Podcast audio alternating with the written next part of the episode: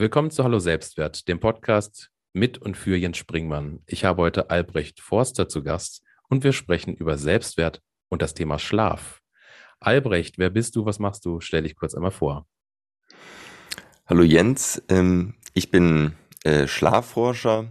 Ähm, ursprünglich war ich Biologe, bin dann zur Schlafforschung rübergewechselt habe dann ein Buch über Schlaf geschrieben, dann vor einem Jahr die Siebenschläfer-App entwickelt äh, zum besseren Ein- und Durchschlafen lernen, ähm, bin aber immer noch ähm, Forscher ähm, jetzt am Universitätsspital in Bern. Ah, spannend. Also ähm, forschend in dem Bereich Schlaf und auch Buchautor. Ist ja ganz interessant, dass du dieses Thema auch, ähm, ich sag mal, der Öffentlichkeit zugänglich machen, machen möchtest. Ähm, jetzt hatte ich den Kontakt zu dir über die Maria. Schöne Grüße an die Maria. Die sagte, Albrecht ist so ein inspirierender äh, Mensch, den habe ich bei einem Vortrag kennengelernt. Ich muss euch beide unbedingt miteinander verknüpfen. Und ähm, wir hatten ja so, schon mal so einen kleinen Austausch dazu. Selbstwert und Schlaf, also diejenigen, die jetzt irgendwie hier zuschalten und denken, was hatten die jetzt geritten? Ähm, wie siehst du da eine Verknüpfung, Albrecht? Ja, Schlaf, es wird meistens so an den Rand gedrängt. Ja, wir machen uns äh, in unserem Leben viel Gedanken über Ernährung mittlerweile, was sehr gut ist. Wir machen uns auch viel Gedanken über Sport. Ich sehe, du trägst deine Trainingsjacke. Also äh, Sport äh, ist ein Lifestyle-Faktor. Und jeder Chef würde einen, äh, einen Mitarbeiter, der sagt, er möchte jeden Tag sich gut ernähren und Sport treiben, würde er sagen, ja, das ist ein Pluspunkt, den stelle ich gerne ein.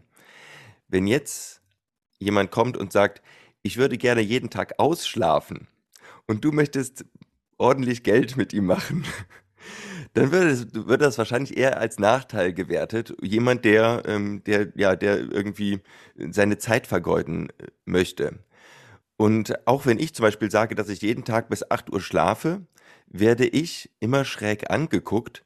Okay, ja, also der kommt wohl nicht so richtig in die Gänge und viel ist da nicht zu erwarten. Also, und auch im, im, im Schlaffeld habe ich diese Erwartung. Das heißt, wir nehmen den, wir nehmen den Schlaf wahr als etwas, was uns nichts bringt.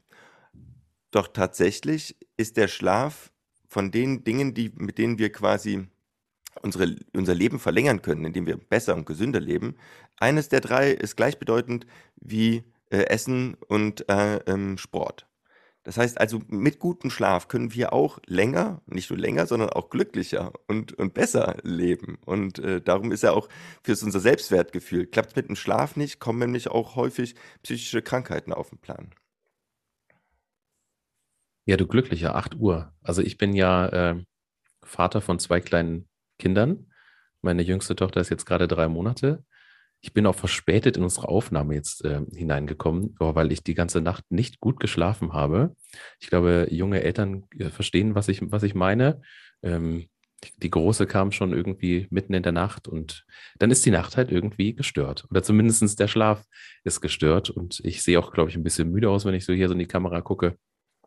Und ähm, ja, der Schlaf, der wird äh, runterpriorisiert, habe ich manchmal auch so den Eindruck. Ähm, ich hatte schon mal so diesen Gedanken, jemanden noch einzuladen zum Thema Selbstwert und, und intuitives Essen, ähm, weil wir häufig ja dazu neigen, auch emotional zu essen, wenn wir irgendwie ähm, auf uns selbst schauen, unser Selbstwert sehr, sehr schwach irgendwie auch ist, das mit gelernten Mustern, mit, mit, mit Essen, was wir quasi früher ähm, vielleicht gelernt haben und dann in der Situation geholfen hat, da kann ich noch so streng mit mir sein. Da gehen dann die, die äh, Pferde mit mir durch.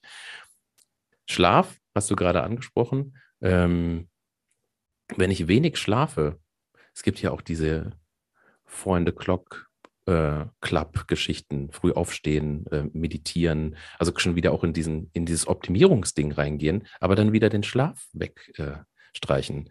Äh, ähm, bin ich dann unaus geruhter, bin ich dann äh, unentspannter, äh, weil Selbstwert hat ja auch viel was mit äh, dem Thema Selbstmitgefühl, Self-Compassion auch zu tun. Und wenn ich halt so im Autopilot bin und wenig schlafe, kann ich auch schlecht in mich reinspüren. Würdest du das unterstreichen oder sagst du, da sind nochmal andere Themen, die man mit bedenken sollte? Also, ähm, das würdest du zum Beispiel schon mal unterschreiben können, dass wenn du schlecht geschlafen hast, kannst du dich schlechter konzentrieren. Ähm, du wirst aber auch dünnseit, äh, dünnhäutiger sein. Also wenn dir jemand irgendwie ein bisschen doof kommt, wirst du schneller ähm, ja, unangenehm zu ihm werden wahrscheinlich und wirst ähm, zu alles oder nichts Antworten ähm, entneigen. Also jetzt ähm, angenommen, du bist, du hast wirklich eine richtig schlechte Nacht gehabt und sollst jetzt morgens dann nochmal einen Streit zwischen deinen beiden Kindern schlichten. Dann wird das nicht ausgewogen sein, sondern so, jetzt du bist ruhig und hier läuft was anderes. Ähm, das heißt, und, und das passiert ist ja dann nicht nur unser Verhalten Kindern gegenüber, hoffentlich, ähm, sondern eben halt auch in der, in der, im Betrieb. Also dann haben wir auch alles oder nichts Entscheidungen. Das kann man sogar messen tatsächlich. Also wenn man ähm, Manager oder in dem Versuch waren es erstmal Studenten, ähm, mehrere Nächte immer nur vier Stunden schlafen lässt. Also es ist eine Menge, mit der wir auch gut noch eine längere Zeit überleben können. Das ist nicht, dass das direkt uns, uns äh, ähm, umbringt. Ähm, dann tendieren sie zu stärkeren Alles- oder Nichts-Entscheidungen. Man hat die vor so einen Gambling-Test ge gesetzt, ähm, wo, es, einmal eine Entscheidungsmöglichkeit auf einen langsam, aber kontinuierlich guten Gewinn gab. Ähm, aber in kleinen Schritten oder äh, so große Gewinne, die locken, ja, also ein großer blinkender äh, Geldsack. Und, und äh, wenn man unausgeschlafen ist, dann klickt man, obwohl man es eigentlich besser wissen müsste nach ein paar Durchgängen, klickt man häufiger quasi auf den großen blinkenden Geldsack. Ähm, also wir, wir wären irrational. Und manchmal müssen wir uns überlegen, der Tag hat 24 Stunden. Und ähm, wenn wir 16 Stunden wach sind, und also acht Stunden schlafen, dann ist, haben wir 16 Stunden Wachheit, das ist eine ganze Menge. Wir können jetzt sagen, okay, ich reduziere jetzt meinen Schlaf um zwei Stunden, also auf sechs Stunden. Das, wird, das ist so das, was die Leute, viele Leute sagen würden, ja, das, das reicht jetzt gerade noch so. Ähm, dann habe ich 18 Stunden Wachheit. Das ist jetzt nicht so viel mehr als 16. Ich nehme aber damit in Kauf, dass diese 16 Stunden ähm, weniger erfolgreich sind, dass ich mich weniger gut fühle und dass meine Umwelt auch ein bisschen negativ äh, mitgenommen äh, wird. Also wir müssen schauen, dass wir da in eine, in eine gute Balance kommen. Es muss nicht Work-Life-Balance heißen, sondern Work-Life-Sleep-Balance, weil die Tätigkeit, die tatsächlich den größten zusammenhängenden Teil in unserem Leben ausmacht, ist der Schlaf. Ja, also wir, wir, wir verbringen viel weniger Zeit mit Essen, viel weniger Zeit mit Sport, viel weniger Zeit mit Fernsehen oder Arbeiten, sondern vor allem Schlaf. Und wenn wir auf den nicht gut gucken, dann klappt der ganze Rest zusammen wie ein Kartenhaus. Ich finde es dahingehend ganz spannend, weil ich jetzt äh, meine beiden Töchter vor Augen habe, und vor allem die, die ganz kleine, die hat das Bedürfnis nach Schlaf und dann nimmt die sich den auch. Und wenn die den Schlaf nicht kriegt, dann ist Alarm. Und ähm, ich finde es ganz spannend. Und die braucht ja auch den, den, den Schlaf in ihren ähm, jungen Jahren jetzt am Anfang, weil da ja einfach sich im Gehirn noch so viel äh, tut. Und wir auch als Erwachsene brauchen das. Und ich, ich fand es ganz interessant, als du jetzt gerade sagtest, wenn wir so in eine Übermüdung gehen, ähm, wenn ich so reflektiere, der Podcast ist ja auch aus so einer Situation heraus entstanden oder die Idee dazu, dass ich an ähm, vor knapp einem Jahr an einem Online-Kurs gearbeitet habe, wo ähm, ich so die Challenge hatte, das, was ich jetzt da gerade ähm, abdrehe, was ich da inhaltlich so reingebe, ähm, reicht das? Bin ich da gut genug für? Ähm, ist es quasi auch das, was diejenigen, die diesen Kurs dann mal buchen werden, ähm, für den Auftraggeber, wo ich es erstellt habe, was die auch erwarten? Also war ich in so einer ganz ähm, für mich schlimmen Gedankenspirale drin. Mittlerweile äh, habe ich ja jetzt diese Podcast-Reise hinter mir und gute Gespräche geführt. Kann ich sagen, dass ich in so einer Situation anders ähm, vorgehen oder mit dieser Situation umgehen würde? Ich habe aber diesen Kurs vor allem abends und nachts konzipiert auch so mit kleinen Kindern zu Hause und ähm, auch so diese Phase vor einem Jahr, da kam der zweite Lockdown. Ähm, meine Frau und ich haben uns quasi die Klinke in die Hand gegeben, haben äh, so diese Betreuung unserer Tochter organisiert und ich habe einfach viel auch abends gemacht. Und da habe ich, wenn ich jetzt ähm, drauf schaue, gemerkt, so spät abends komme ich vielleicht noch viel mehr in die Selbstzweifel weil ich überhaupt nicht äh, sinnlich äh, in der Lage bin, ähm, meine Energien auch so zu, zu leiten, beziehungsweise ich habe das angesprochen mit dem mich selbst spüren. Und wenn ich in dieser Spirale bin, der Angst, das verstärkt sich dann ähm, mit, mit weniger Schlaf. Also es war so die, diese Feststellung, ähm, die ich hatte. Ja, also da kommen verschiedene Sachen zusammen. Ähm, nachts, also insbesondere so um 3 Uhr, 2 Uhr, da ändert sich ja unser ganzer Körper und auch ein bisschen unser, ähm, unser, die Neurotransmitterkonstellation in unserem Gehirn.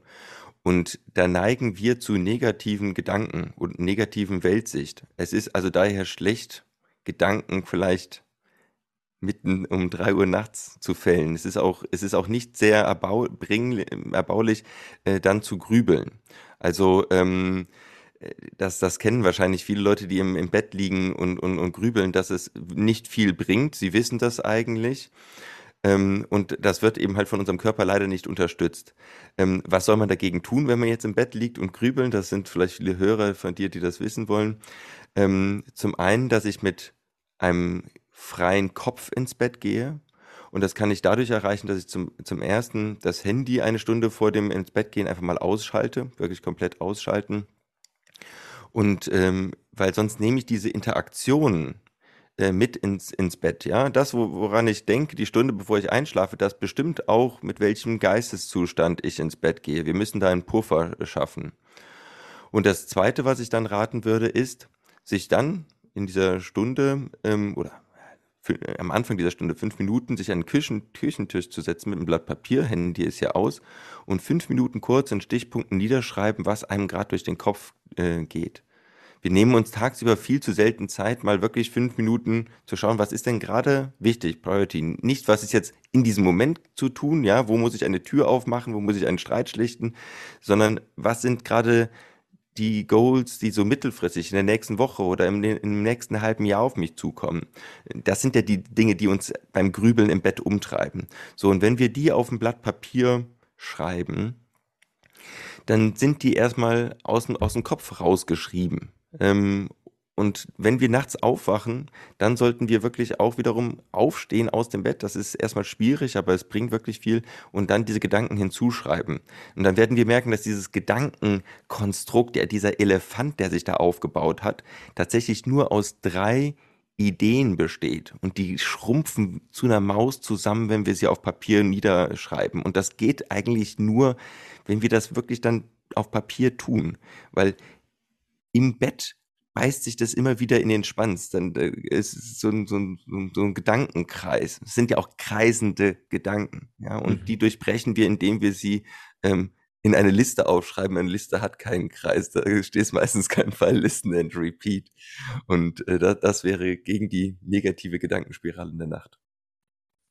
Ja, ein, ein Kollege von mir, ähm, Florian, der hat so ein kleines schwarzes Buch auf dem Nachttisch liegen, von, von dem er gerne erzählt, weil ähm, wir sind ja Kreativitätstrainer und hm, das nutzen wir manchmal das Bild auch in den, in den Seminaren, dass wir eben sagen, diese Gedanken, die du hast, diese Idee, es ist ja manchmal so diese ähm, Heureka-Momente, wo man so denkt, okay, wo kommt das jetzt gerade her? Hat ja viel mit auch mit, Entspannung zu tun. So dieser äh, bekannte Moment unter der Dusche, wo es auf einmal Klick macht.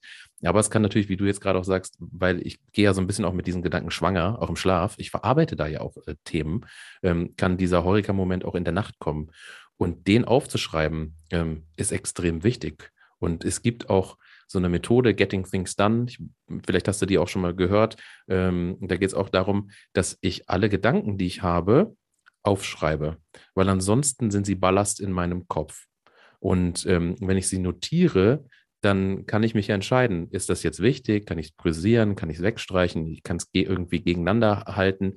Ähm, wenn ich das aber ständig nur in meinem Kopf mit mir ausmache, dann bleibt es auch in meinem Kopf. Und das ist im, wie der Arbeitsspeicher vom Computer. Äh, irgendwann kann man da so auch ähm, warm laufen. Genau, genau so, genau so ist es. Sie sind im Ballast und diesen Ballast sollten wir nicht mit ins Bett nehmen. Das Bett soll der schönste Ort ähm, äh, im Haus sein, nicht der Ort, vor dem ich Angst habe. Mist, jetzt kommt wieder die Nacht, Mist, jetzt wird es wieder schlimm. Und warum kommen mir die Gedanken beim Einschlafen oder unter der Dusche? Das sind mittlerweile die wenigen Orte, wo wir einfach mal auf uns selber gestellt sind und, und gerade eine Aufgabe, die sehr stereotyp läuft, äh, machen oder im Bett, wir liegen da und natürlich, man wird nicht innerhalb von einer Minute einschlafen. Es braucht so fünf oder zehn Minuten. Und da gehen dann die Gedanken von A nach B. Aber das ist dann auch ein Grund dafür, weil ich tagsüber mir nicht diese Zeit nehme. Ja, es sind wirklich die wenigsten Leute, die sich tagsüber mal wirklich fünf Minuten hinsetzen mit einem, mit einem Papier und mal Gedanken ähm, äh, ordnen, strukturieren, mittelfristig planen, ja. Oder so ein Powernap machen. Also so ein, so ein Powernap, das habe ich ähm, in meiner Elternzeit mit der zweiten Tochter nicht so, aber dann mit der ersten, da hatte man noch mehr Zeit. Kennen und lieben gelernt, auch mittags einfach mal eine halbe Stunde zu schlafen. Und das, das ist ja auch etwas, was, was je nachdem, und du bist ja jetzt, ich sag mal, vom Fach, ähm, aus, aus der Forschung auch, wie ist das? Also kann auch so ein, so ein, so ein Powernap äh, helfen, ähm, meine Gedanken auch tagsüber leichter zu sortieren? Also es hilft auf jeden Fall wieder frisch zu werden ähm, und nachher wieder extra Energie zu tanken. Es ist wirklich verrückt, dass in, in Betrieben wir Kaffeeküchen haben äh, zur Leistungssteigerung, dass wir dort Kaffee, Koffein zu uns nehmen und tatsächlich Koffein ist leistungssteigernd, ähm, aber keine Nap-Rooms. Ja, weil man auch wir denken ja, der Arbeitnehmer soll ja hier äh, arbeiten und nicht schlafen. Ähm, aber es bringt unglaublich viel. Ich ähm, selber bin großer Anhänger des Powernaps. Wichtig ist dabei maximal 10 bis maximal 15 Minuten, weil sonst geraten wir in eine Tiefschlafphase rein. Das ist ähm, nicht schlimm, aber wir kommen aus so einer Tiefschlafphase, da geht auch Puls und ähm, ja, äh, Atmung äh, gehen runter und da kommen wir relativ langsam wieder hoch. Da brauchen wir eine, nachher eine Stunde oder sogar anderthalb, bis wir wieder warm gelaufen sind. Und daher empfehle ich jedem, ähm, Handywecker auf 10 oder 15 Minuten zu stellen, ähm, sich dann hinzulegen im Optimal, äh, optimalerweise, Augen zu und einfach Anweisung ist, jetzt mache ich einfach mal nichts. Anweisung ist nicht, jetzt probiere ich zu schlafen, und einfach mal diese 15 Minuten verstreichen lassen und den Körper die Oberhand übernehmen lassen. Und ähm, ähm, dann sagen einige, ja, aber in diesen 15 Minuten habe ich dann noch gar nicht geschlafen. Der Körper weiß schon, was er sich nimmt. Und das Interessante ist, dass die Leichtschlafphasen, und das sind die, die wir da haben wollen, sich ganz häufig gar nicht wie Schlaf anfühlen. Es ist sehr schwierig zwischen ähm, Gedankenkreisen und Dösen zu unterscheiden. Also äh, wenn ich da liege. Ganz häufig werde ich mich mit zehn Minuten hinlegen und habe das Gefühl, währenddessen, dass ich von A nach B Gedanken habe. Und erst am Ende, wenn es dann klingelt, habe ich gemerkt, okay, ich muss irgendwie weg gewesen sein. Und, ich, und, und ein Unterschied ist auch, dass man gar nicht mehr weiß, was da eigentlich genau passiert ist. Das ist wie man erwacht wie aus einem Traum.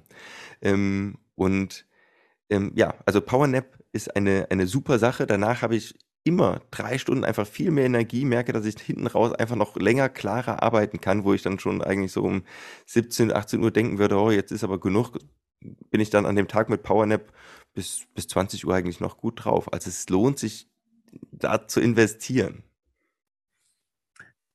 Ich richte jetzt nochmal den Blick auf, auf Selbstzweifel. Also wir hatten es gerade über Kreativität und diesen spontanen Einfall, aber ähm, auch so dieses Thema Selbstzweifel und ich gehe mit Selbstzweifeln vielleicht auch ins Bett. Und ähm, die, die regelmäßig hören, haben auch den Begriff Imposter-Syndrom ähm, schon mal gehört. Also die Angst, entlarvt zu werden, vor einer, einer Gruppe zu stehen und äh, dass die merkt, dass ich etwas nicht kann. Und das ist ja meistens eine Angst, die habe ich nur in mir drin. Die, die kenne ich auch selber und weiß ganz genau, ich weiß, was ich kann und ich weiß, was ich weiß. Ähm, und es ist eher so dieser Gedanke in meinem Job als Coach oder Berater, den ich jetzt so, so ähm, ausführe, ich brauche so ein 100% Wissen. Und ähm, ich muss alles beantworten. Und das ist ja auch so dieses Thema mit, ähm, mit Führung. Viele sind ja aus einer fachlichen äh, Perspektive Führungskraft geworden, weil sie viele Dinge wissen und schnell entscheiden können. Und dann sind sie manchmal in Situationen, ähm, wo sie sich vielleicht selbst eingestehen bzw. anerkennen ähm, dürfen, nee, es ist auch in Ordnung, nicht alles zu wissen. Und das ist auch etwas, was ich so lernen durfte. Aber natürlich umschleicht mich dieses Imposter-Syndrom manchmal. Und jetzt nehmen wir mal ein konkretes Beispiel. Ich habe am nächsten Tag ein Seminar oder einen Workshop und weiß, eigentlich bin ich dafür gut vorbereitet. Ähm, ich habe mein gewisses äh, Set an Methoden im Kopf und ich bin auch gut im Improvisieren. Aber trotzdem umschleicht mich diese Angst vor der Angst, ähm, im, dann in einem Raum zu stehen und nicht Herr der Lage zu sein. Führt bei mir manchmal dazu, dass ich wach liege. Mhm. Führt bei mir dazu, dass ich morgens früh aufwache. Mhm. Führt bei mir dazu, dass ich mich abends noch in irgendwelche Sachen ganz tief rein äh, knie, noch was lese, äh, also noch Wissen drauf schaffle, um, um mich irgendwie zu beruhigen. Mhm. Würdest du jetzt sagen, geh lieber schlafen? Also, ähm, ich würde definitiv davon abraten, früher schlafen zu gehen als sonst. Ja, viele, viele denken, okay, da muss ich besonders fit sein, also probiere ich den Schlaf zu verlängern. Und wir vergessen dabei, dass Schlaf zwei Dimensionen hat. Qualität und Quantität. Und der Körper reguliert erstmal über die Qualität des Schlafes, also über die Schlaftiefe. Und wenn, das heißt auch, wenn ich länger im Bett liege, dass die Qualität erstmal runtergeht. Also der Schlaf wird ähm, weniger tief, wenn ich länger im Bett liege. Und, das, und wenn ich weniger tief bin, dann werde ich auch häufiger gegebenenfalls mal aufwachen. Also bitte vor einem wichtigen Termin nicht früher als sonst zu Bett gehen. Auch wenn ich vielleicht mh, hm, eine Stunde, weil ich einen Zug vielleicht nehmen muss, um zu dem Kunden, Klienten zu fahren, ähm, ähm, wenn ich dann eben halt eine Stunde früher aufstehen muss. Auch da ähm, bitte nicht äh, eine Stunde früher ins Bett gehen. Ähm, unser Körper kann sehr gut mit an einem Tag mal mit einer oder zwei Stunden weniger Schlaf auskommen. Und ähm, ich bin manchmal selber überrascht, ähm, ja, dass ich, dass ich saß noch mit Freunden zusammen abends, gehe tendenziell einen Ticken später ins Bett und weiß aber, morgen früh muss ich trotzdem früh raus. Ähm, bin ich überrascht, wie gut dann es trotzdem an dem Tag noch funktioniert. In den nächsten Tagen wird es dann, wenn ich das dann so weitermache, einen Einbruch geben. Aber so ein, zwei Tage kann der Körper sehr gut wegstecken und, ähm, und holt das dann am nächsten Tag durch zusätzliche Schlaftiefe eigentlich nach. Also daher nicht früher ins Bett gehen. Ich würde dann auch schauen, dass man abends, bevor man dann ins Bett geht, einen guten Puffer einbaut. Also bitte nicht bis Anschlag noch ähm, an dem Computer sitzen ähm, oder, oder die Präsentation fertig machen oder vielleicht nochmal bis äh, vorher durchgehen, sondern stattdessen lieber ähm, um 9 Uhr abends einen klaren Cut oder lieber schon eigentlich ja, um 20 Uhr abends einen Cut ziehen ähm, und dann nochmal einen Spaziergang draußen machen. Ähm, auch so ein ähm, Spaziergang, vielleicht sogar mit einem Partner, wenn, wenn, man, wenn, man, wenn man das hat, dann kann man im Gehen, können wir ganz toll Gedanken nochmal durchgehen, ausdrücken. Also, ähm, aber eben halt diesen Puffer, Puffer schaffen vor dem Entschlafen gehen. Ähm, wenn man im Bett liegt und merkt, man ist noch nicht müde, dann bitte wieder ausstehen. Wir sollten immer nur uns ins Bett liegen, wenn wir tatsächlich schläfrig sind, wenn uns die Augen zufallen. Ja, also wenn ich wach ins Bett gehe, dann ist es ein Garant dafür, dass ich schlecht einschlafe. Und wenn ich schlecht einschlafe, insbesondere wenn es ein wichtiger Tag ist, der am nächsten Tag kommt, ist das ein Garant dafür, dass ich schlecht schlafen werde. Ja, also wir schlafen dann ein, wenn wir todmüde sind und die Augen zufallen und wir uns dem Schlaf ergeben. So, hey, okay, nimm alles von mir, was du willst. Ich will jetzt einfach nur noch schlafen. Es geht einfach nichts mehr. Das ist eigentlich der optimale Zeitpunkt zum Einschlafen. Also wir sollten, wenn wir einen guten Schlaf wollen, oder unseren Schlaf verbessern wollen, nicht probieren, den Schlaf maximal zu verlängern. Das ist sowieso, die Schlaflänge ist verteilt wie Körpergröße. Es gibt nicht die optimale Schlaflänge. Also es gibt Menschen, die, die der durchschnittliche Mensch braucht so siebeneinhalb Stunden Schlaf. Das heißt, dass die eine Hälfte weniger als siebeneinhalb Stunden braucht und die andere Hälfte mehr als siebeneinhalb Stunden. Und ähm, wenn wir alle probieren, uns jetzt das große XXL-T-Shirt anzuziehen mit acht Stunden, neun Stunden Schlaf, dann führt das dazu, dass wir einige dann wach im Bett liegen. Das ist ganz unangenehm. Also daher im austesten, wie viel man denn wirklich, wirklich braucht. Und ähm, ja, und dann ganz wichtig, regelmäßig ins Bett zu gehen. Ja, unser, unser Körper ist, äh, unser Schlaf ist ein bisschen wie Verdauung.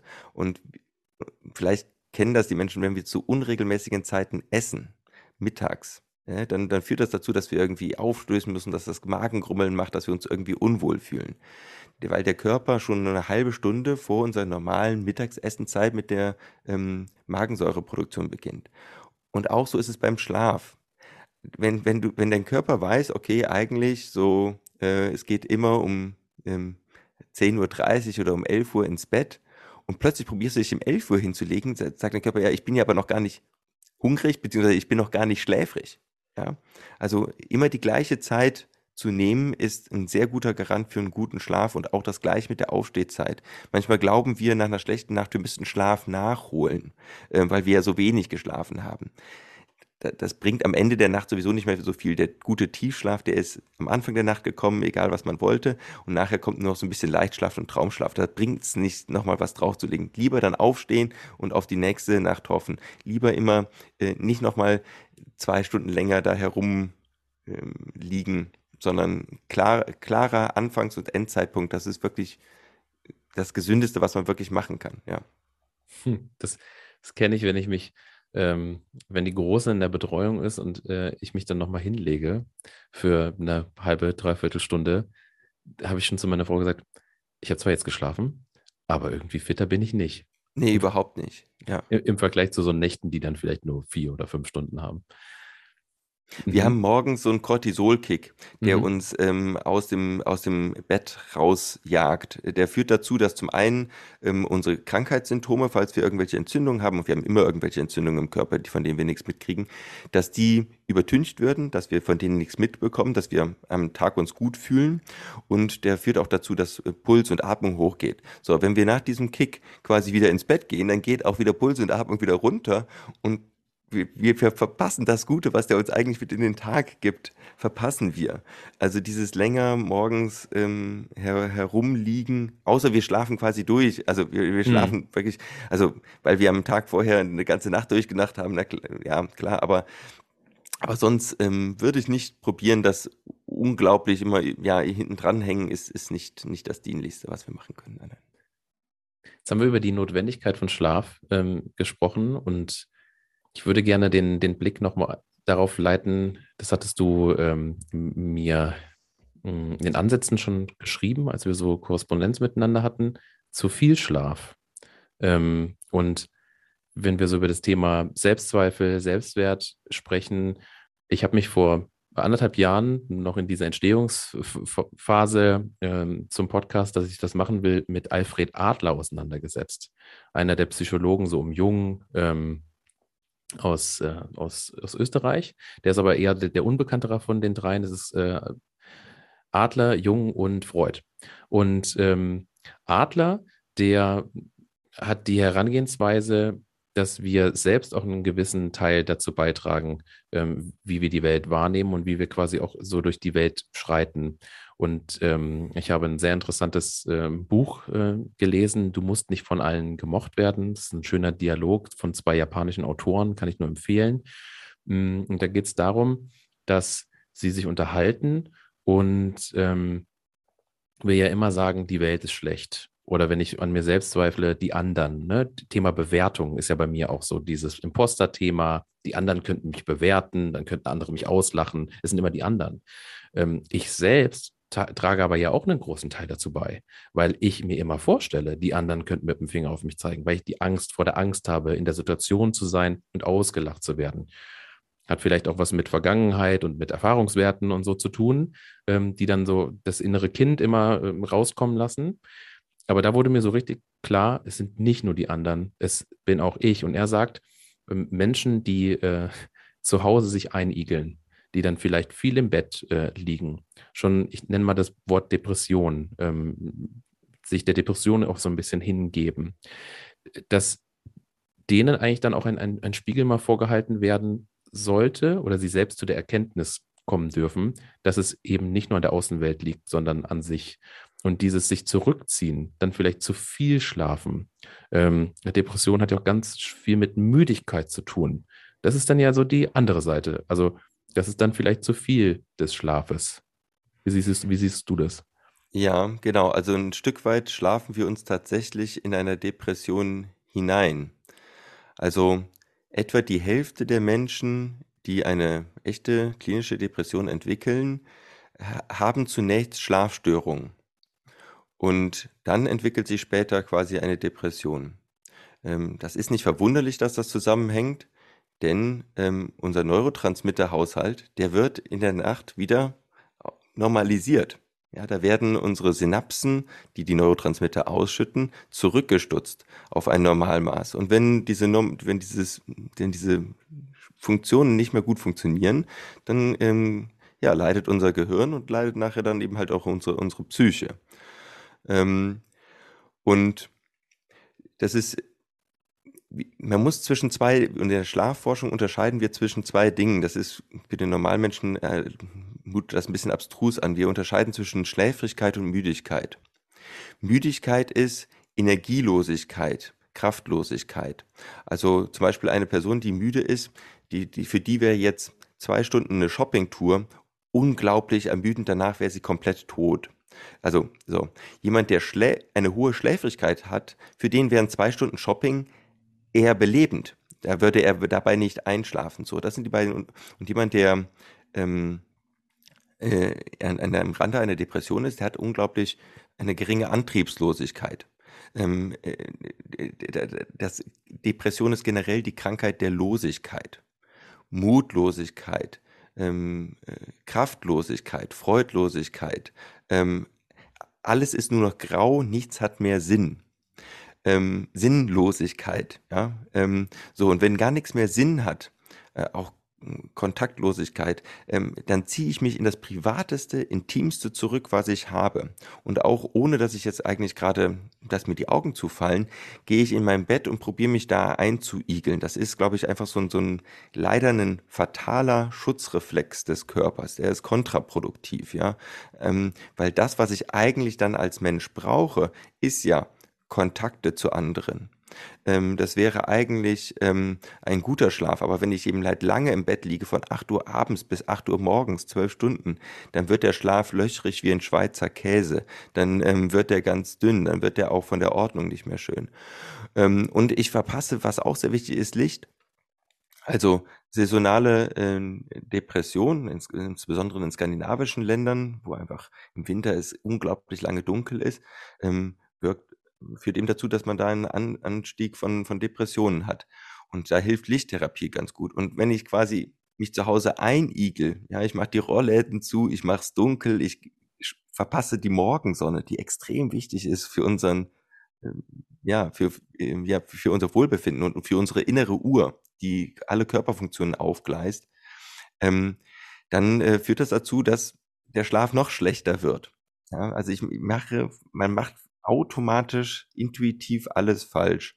Und tatsächlich ist es wirklich so, dass die Schlafentzugstherapie bei Depressionen zumindest kurzfristig bei einem Teil der Depressiven sehr gut funktioniert. Also was macht man dabei? Man entzieht insbesondere die zweite Nachthälfte. Also man lässt sie nur vier Stunden Nacht schlafen, zweite Nachthälfte man sie auf, macht schon ähm, spielt Spiele oder macht eine Wanderung oder sowas.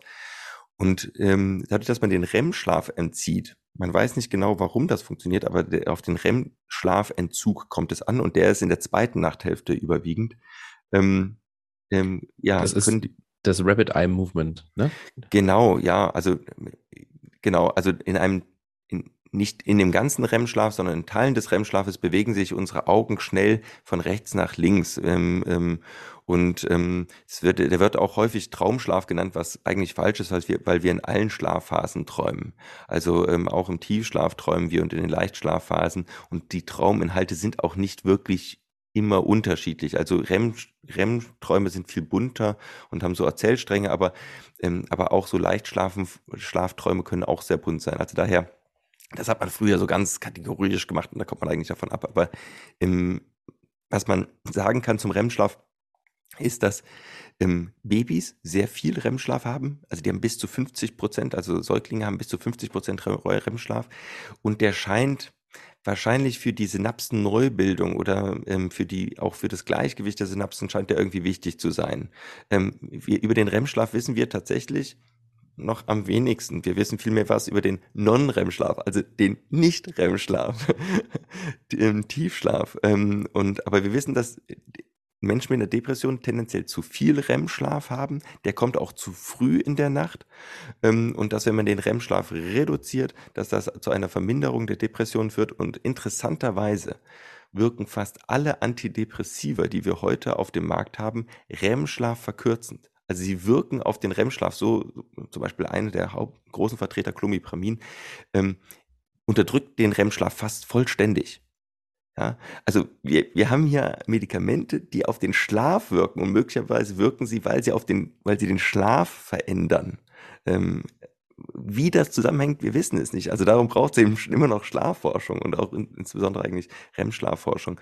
Und ja, Depression und Schlaf hängen ganz eng zusammen. Und das Wichtigste, was wir als Mensch der gerade merkt, ich gehe in eine Depression rein. Die Menschen, die manisch ähm, depressiv sind, die kennen ihre Zyklen so. Also fast jeder, den ich da schon kennengelernt habe, sagt, naja, wenn bei mir wieder eine depressive Phase anfängt, dann merke ich das als erstes an der Veränderung meines Schlafes. Und dann muss man der, um, ja, um den, den Menschen um einen herum Bescheid geben, als, als Warnsignal schon, hey, jetzt geht's gerade wieder los. Und da muss man schauen, dass man möglichst viel Sonnenlicht morgens bekommt, dass man probiert, abends möglichst lange außerhalb des Bettes zu bleiben, wenn es irgendwie geht. Ähm, und ähm, ja, äh, damit, damit kann man ein bisschen das abpuffern. Wahnsinnig viel, was ich hier über Schlaf äh, lernen darf. Also ich muss sagen, das ist so eine Folge, aus der gehe ich raus und denke, ja, da waren so viele gute Aspekte dabei, die ich nur bekomme, weil ich mit dir gesprochen habe, Albrecht. Ähm, ich danke dahingehend nochmal der Maria, dass sie uns ähm, miteinander verknüpft hat. Und ähm, spannend. Also wenn ich heute Abend jetzt schlafen gehen werde, dann äh, habe ich mit Sicherheit unser Gespräch noch im Kopf.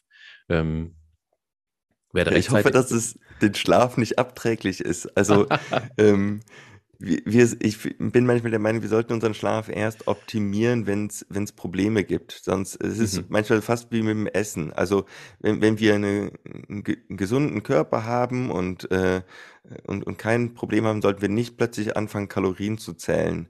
Ähm, ich rate auch eher von so Schlaftreckern ab, abgesehen davon, dass das glaubt mir immer keiner, aber diese Handgelenks-Schlaftrecker, sie können keine Schlafstadien bestimmen. Ausrufezeichen.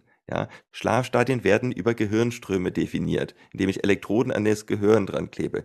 Ich kann nicht mit einem Messgerät, was um mein Handgelenk ist, meine Gehirnwellen messen. Das müsste eigentlich klar sein. Aber trotzdem gaukeln uns diese Dinge vor, dass die Bewegung meines Handgelenks sagt, in welcher Schlafstadie mein Gehirn war. Das geht nicht. Das sind Näherungswerte, die können aber sehr irreführend sein. Ich kenne tatsächlich Leute, die sagen, oh, ich hatte keinen Tiefschlaf, ich, ich fühle mich aber trotzdem irgendwie gut. Oder, oder ich war wieder ganz viel wach. Also mitunter sagen uns diese Tracker auch, dass wir ganz viel wach waren, was aber falsch ist, weil sie ganz schlecht zwischen REM-Schlaf und Wach unterscheiden können. Also bitte nicht anfangen, den Schlaf massiv zu vermessen, ja, mit, mit so, so, so Trackern, sondern einfach mal drauf achten, war das jetzt gut für mich? Was für Menschen mit Schlafproblemen sehr gut äh, sein kann, ist analog auf Papier ein Schlaftagebuch zu führen, ein Schlafprotokoll. Und darum haben wir das eben halt bei uns auch in die App eingebaut, dass man ähm, mit einem Schlafprotokoll misst, wann gehe ich denn ins Bett? Habe ich da, und plötzlich merkt man, ey, ich habe da ja ganz krasse Variationen.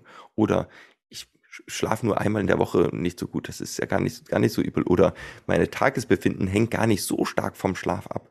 Wir sollten dem Schlaf nicht zu viel Raum ein, eingeben, ja, weil manchmal überschätzen wir die Auswirkungen des Schlafes. Also ich kenne Leute, die sagen, seit drei Wochen schlafen sie gar nicht und dann, wenn ich dann ihm auf dem Schlafprotokoll eintragen lasse, wie sie sich tagsüber fühlen, sind die Werte eigentlich relativ gut. Also die haben Werte von Tagesbefinden von 8, 9 und dann denken sie aber die ganze Zeit, wenn ich jetzt schlecht schlafe, wird mein Tag Katastrophe. Aber das, die Dokumentation zeigt, da waren keine Katastrophen dabei. Also der Schlaf ist ein wichtiger Punkt, aber wir sollten ihn nicht überschätzen. er ist genauso wichtig wie Ernährung und Trinken und soziale Menschen um uns herum und Sonnenschein, aber, aber eben halt einer von den Aspekten. Da ist mir gerade wieder Cristiano Ronaldo eingefallen ähm, von dem es ja heißt, dass er irgendwie alle drei Stunden für eine halbe Stunde schläft in der Embryohaltung in frischer Bettwäsche. Kann man machen, aber du hast gerade einen super Aspekt äh, noch genannt. Ähm, Schlaf, Essen, Sport. Hast du ganz zu Eingang gesagt. Wir können alle drei Dinge optimieren. Die Frage ist, ist das sinnvoll? Und ich plädiere auch nach dem, was du jetzt gerade eben nochmal gesagt hast. Diese drei Themen, Sport, Essen und Schlafen. Die sollten intuitiv laufen. Wir sollten ein Bewusstsein haben und äh, das habe ich jetzt nach unserem Gespräch auf jeden Fall zum Thema Schlaf. Aber jetzt nicht anfangen, mich dahingehend zu optimieren, weil das ist wie mit dem Sport. Wenn du nicht intuitiv den Sport suchst, sondern ihn machen musst, dann macht er dir keinen Spaß. Wenn du dich ernährst, ähm, gesund, weil du es musst und auf Dinge verzichtet, verzichtest, dann macht es auch keinen Spaß. Dann sind wir ganz schnell in diesem emotionalen Essen vielleicht auch wieder drin. Und wenn du, wie du es beschrieben hast mit dem Schlafen, das jetzt auch wieder irgendwie optimierst. Und du sagst ja selbst, du bist in der Forschung und viele Themen sind ja oder viele Bereiche sind noch überhaupt nicht erforscht, ähm, wie da die Wechselwirkungen sind.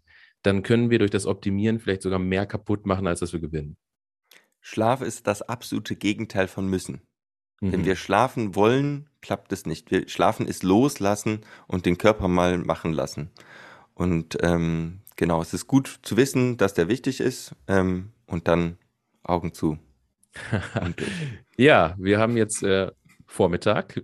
Wir machen die Augen jetzt sehr wahrscheinlich nicht mehr zu, Albrecht. Ich bedanke mich bei dir ähm, für dieses wertvolle Gespräch, was wirklich bei mir nochmal den Horizont ähm, zum Thema Schlaf sehr stark vergrößert hat. Vielen Dank. Danke dir. Bis dann. Ciao. Ciao.